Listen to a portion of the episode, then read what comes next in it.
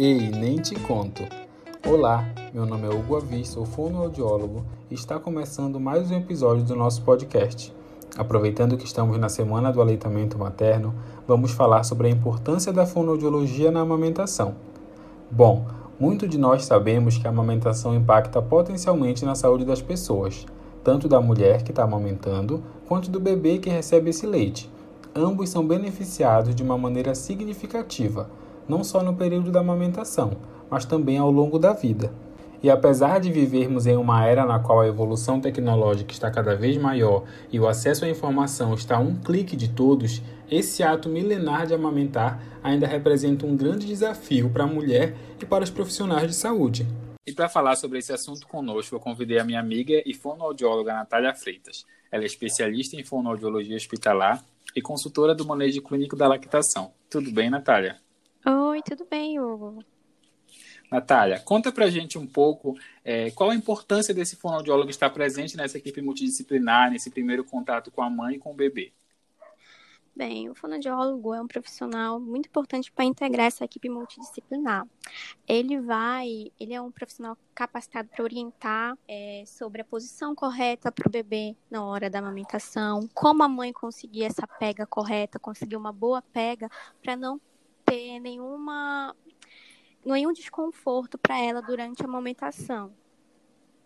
Também ele vai estar tá presente nesse início para fazer uma avaliação que a gente chama de teste da linguinha, que a gente vai avaliar o freno lingual do bebê para ver se tem alguma alteração que pode prejudicar nesse momento da amamentação.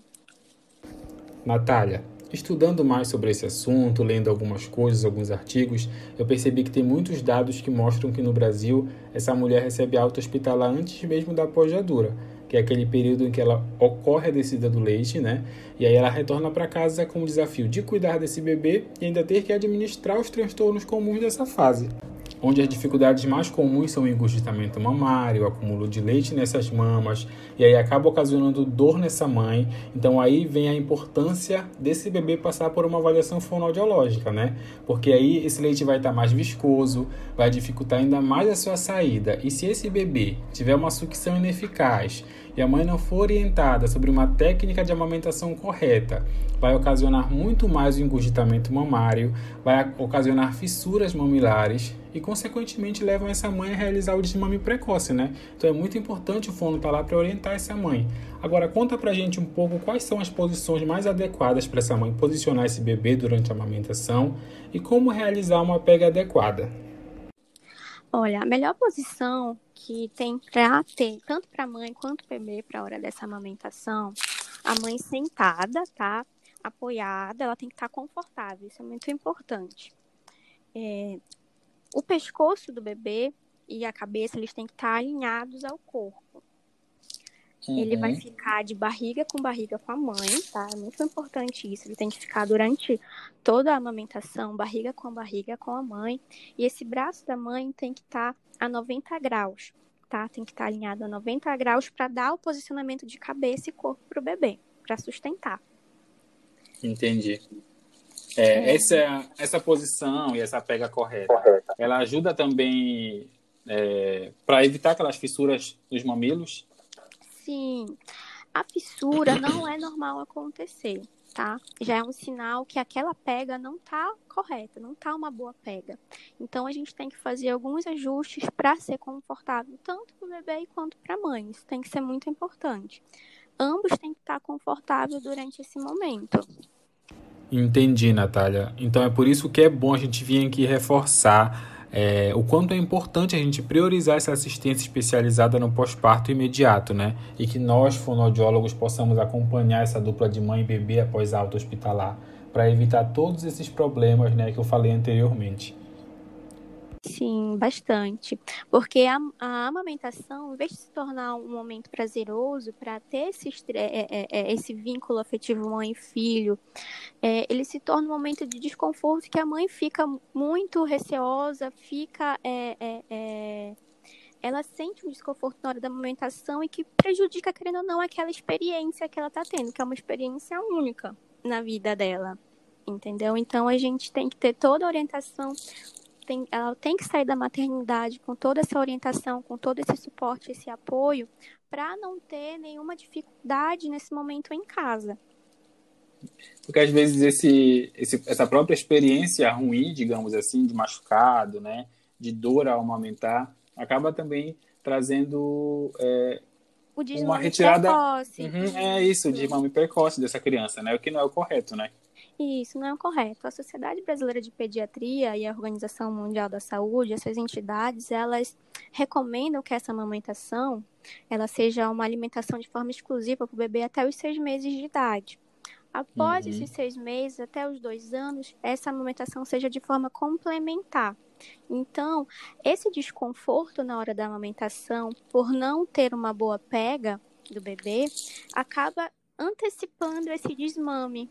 Então, a, essa orientação vai ajudar essa mãe a continuar a, essa amamentação pelo período que essas entidades recomendam, pelo menos, e vai trazer benefícios tanto para ela quanto para o bebê.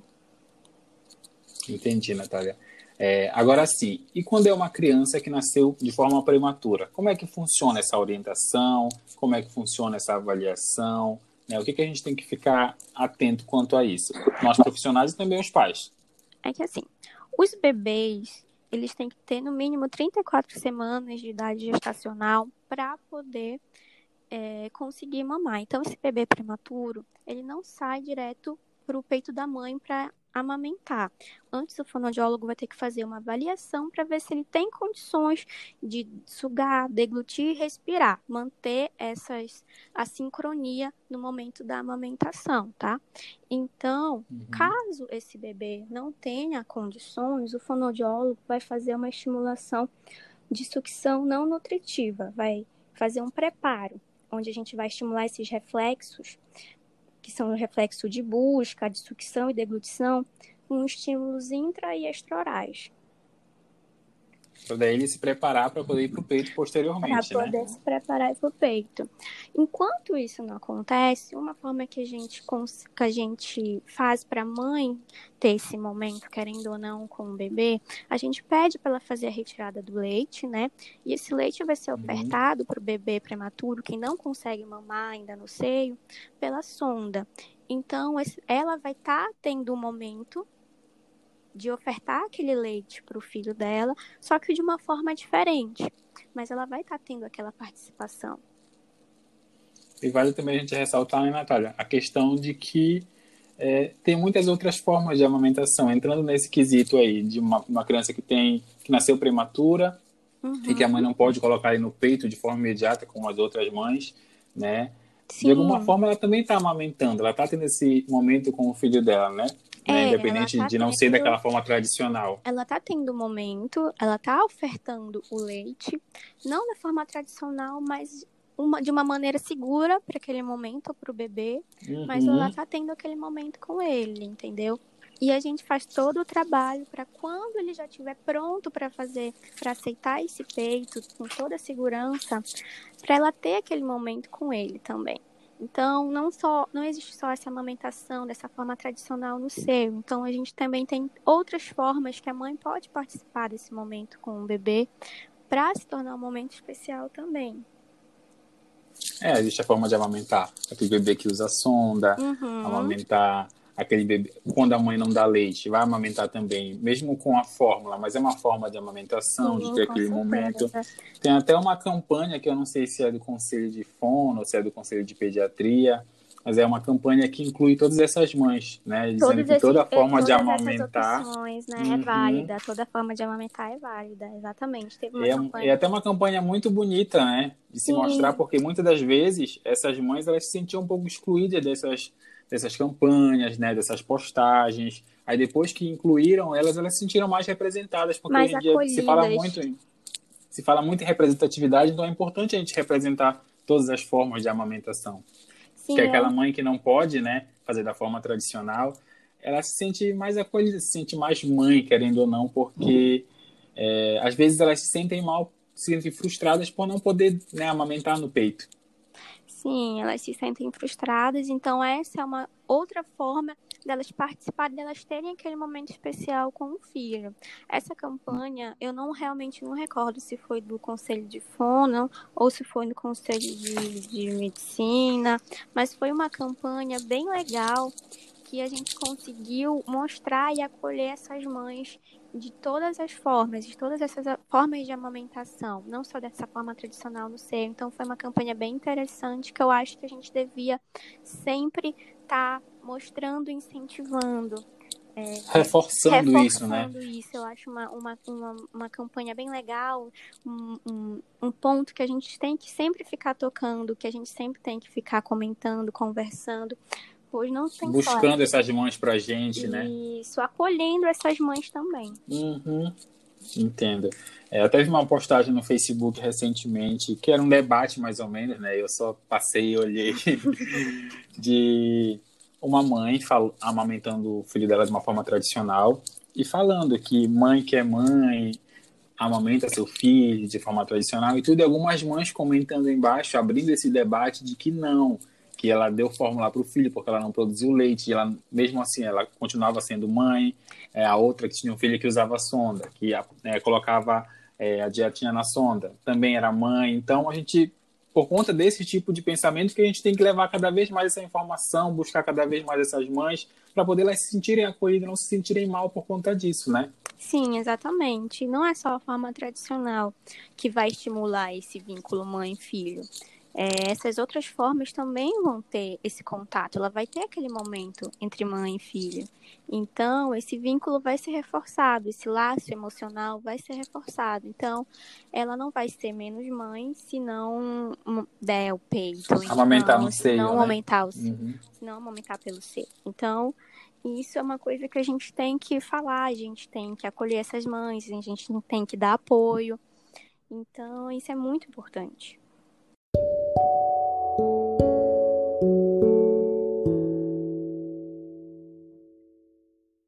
Natália, apesar de tudo que tu já disse até agora em relação à pega, como é que a criança deve ficar, posicionamento, eu queria que tu reforçasse isso para a gente, desse algumas dicas para as mães que estão ouvindo, né, para quem está passando por algum problema nesse momento de amamentação. Eu queria que tu desse algumas dicas de como fazer isso, de como posicionar essa criança de uma forma melhor para a gente.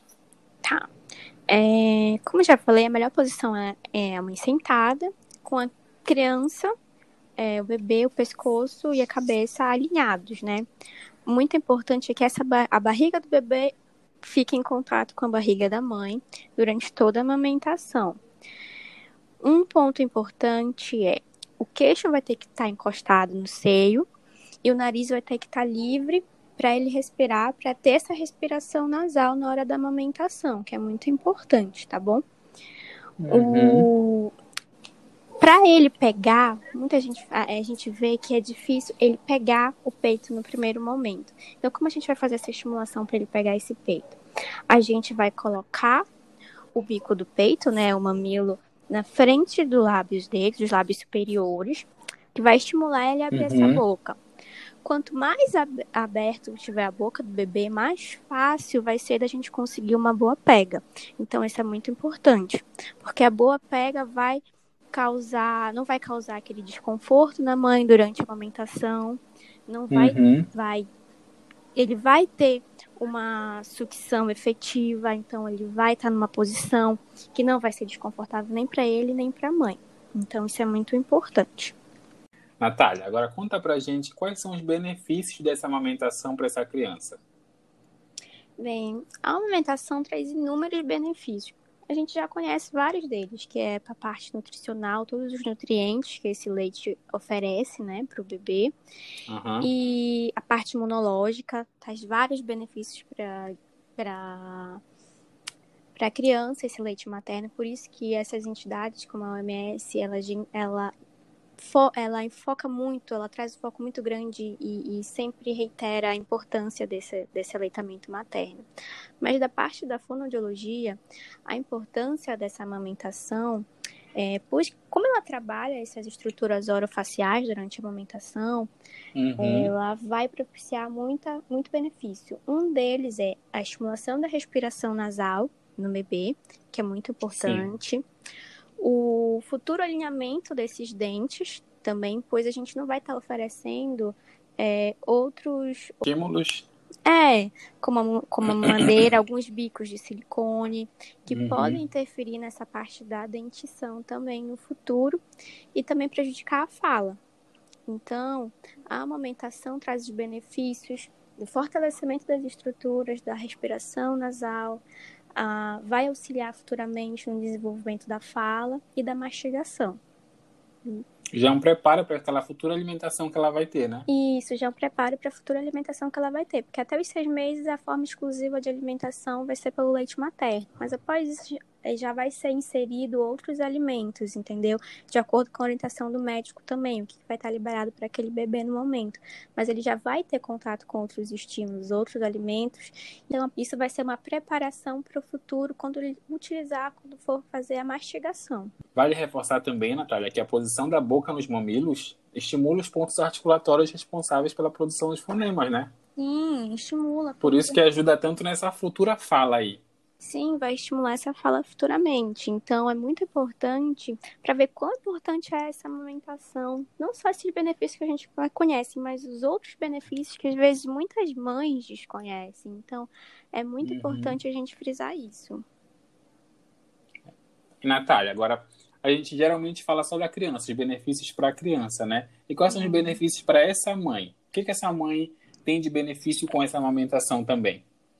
Bem, essa amamentação vai trazer inúmeros benefícios para essa mãe. Um deles é que vai diminuir a chance do, do câncer, tá? Câncer de mama, o câncer de ovário e de endométrio também. Então, as chances, hum, a amamentação legal. diminui essas chances de câncer, o que é bastante interessante. Além de diminuir o sangramento no pós-parto, que acontece. É, ela também acelera a perda de peso que a mãe ganhou durante a gestação e evita outras coisas, como a osteoporose e doenças cardiovasculares.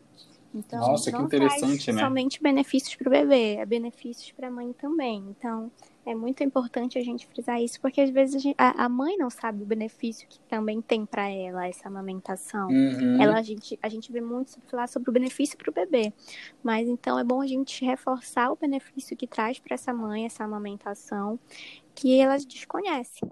Também os bebês eles ficam mais tranquilos no seio da mãe, né? Sim, né? A criança fica mais tranquila, né? Ajuda na ansiedade, porque se for dar um bico artificial, né, não vai ter nenhum prazer ali para aquela criança. Uhum, exatamente.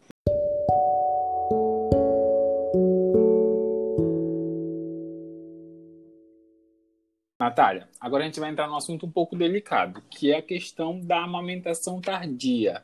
Quando parar? Será que esse corte é tão essencial quanto amamentar? Né? É uma questão que fica aí para muita gente. Muita gente tem dúvidas sobre isso. Existe comprovadamente algum malefício é, dessa amamentação tardia? Tem uma idade certa para parar? Né? Como tu pode orientar essas mães que vão ver esse podcast e estão com dúvidas quanto a isso? Na verdade, não tem nada é, comprovado falando que essa amamentação após esse período de dois anos seja prejudicial para a criança.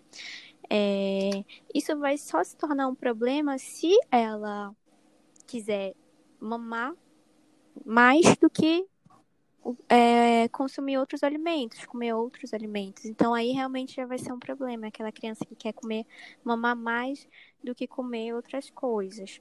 Mas fora isso, não tem nada comprovado dizendo que essa amamentação prolongada pode ser prejudicial para a mãe e para o bebê.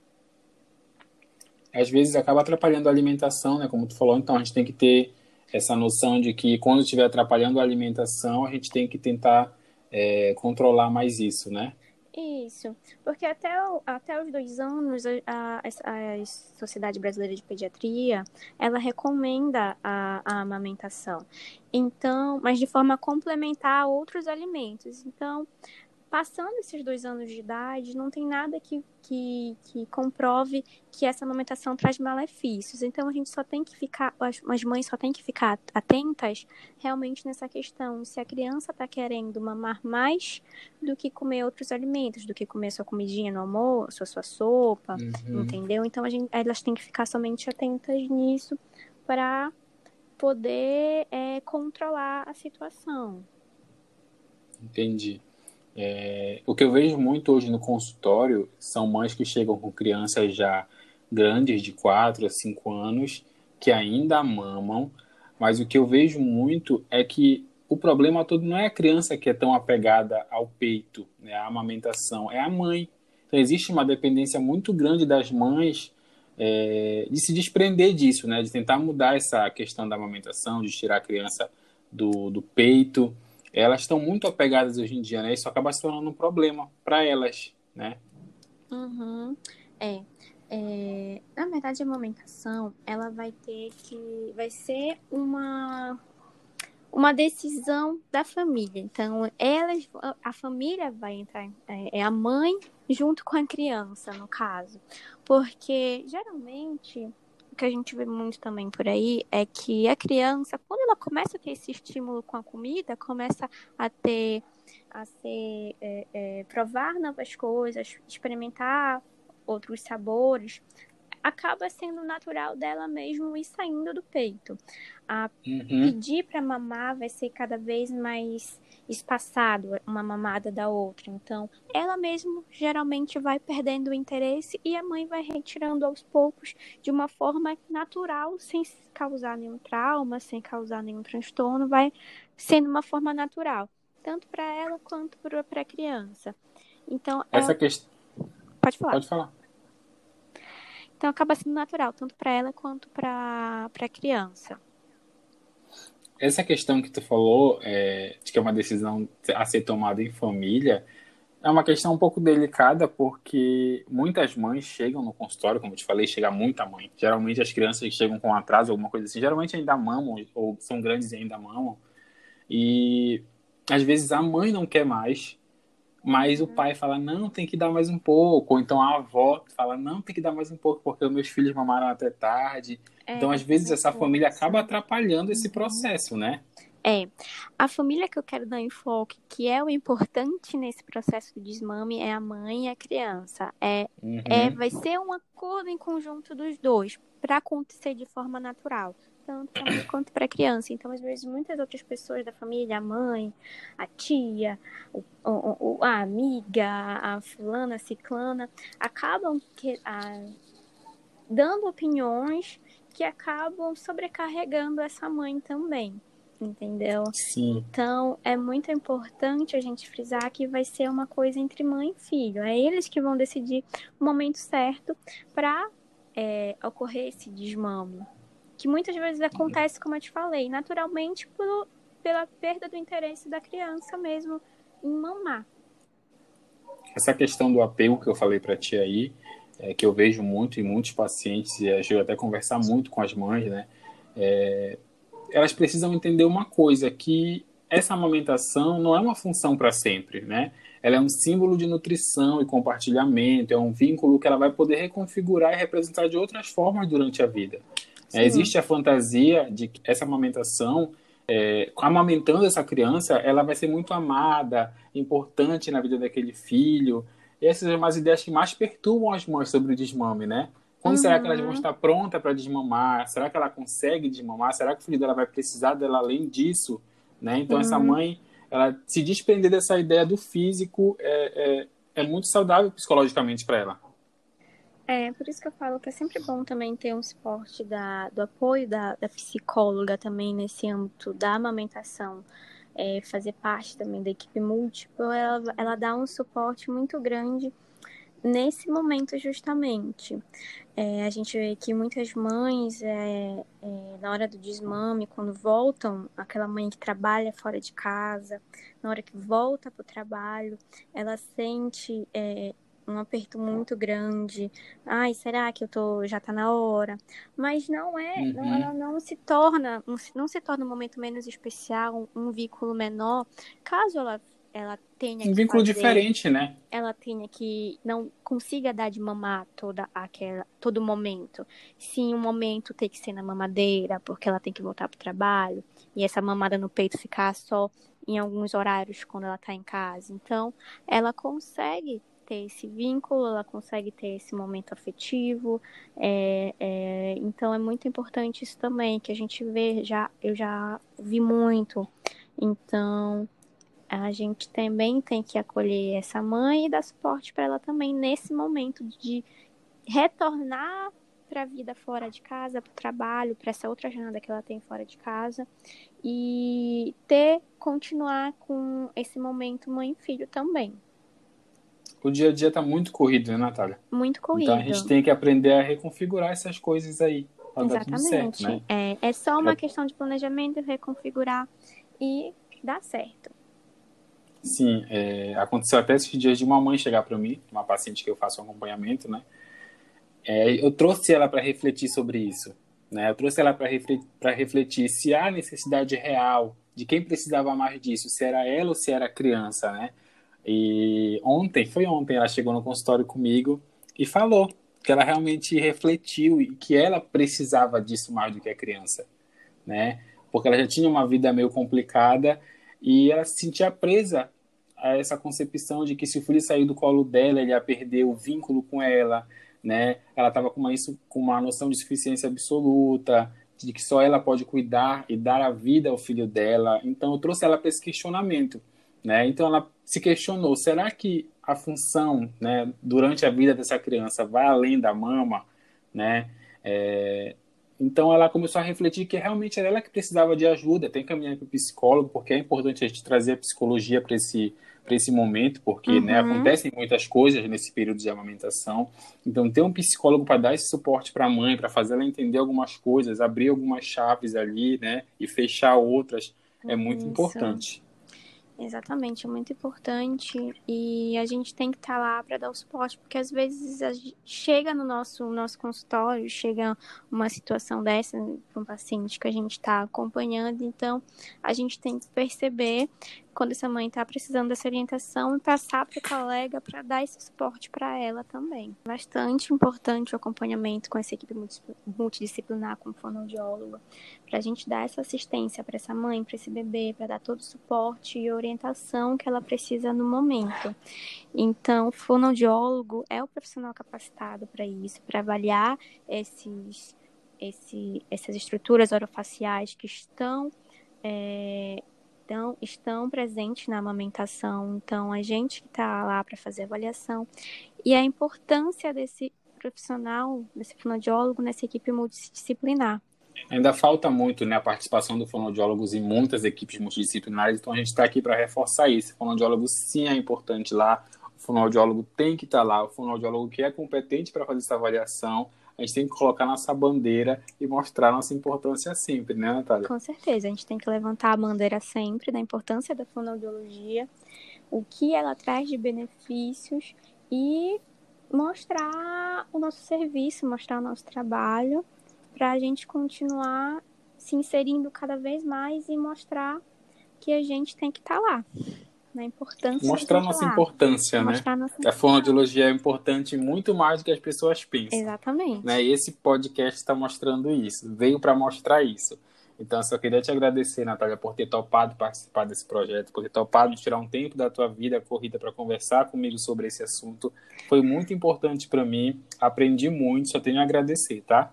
Eu que agradeço pelo convite, essa oportunidade para falar um pouquinho sobre esse assunto que eu amo tanto e amei falar com você, amei falar um pouquinho sobre a fonoaudiologia um, dar algumas dicas para essas mães que estão ouvindo. Então, isso é muito importante e eu agradeço bastante. Que bom, amiga. Fico muito feliz, tá? Gente, esse foi o episódio de hoje. Espero que vocês tenham gostado como eu gostei, que vocês tenham aprendido como eu aprendi, né? O podcast está aí para levar conhecimento para todo mundo, para quem tem interesse sobre esses diversos assuntos que a gente trata aqui, tá? Semana que vem tem mais. Eu vou deixar o meu Instagram da Natália na descrição do áudio. Quem quiser ir lá conhecer o trabalho da Natália, ir lá conhecer meu trabalho, tem muitas postagens legais, interessantes, informativas no meu Instagram. Fiquem à vontade também para tirar dúvidas manda uma mensagem, chama no direct, tira toda a dúvida que vocês vieram a ter com esse episódio.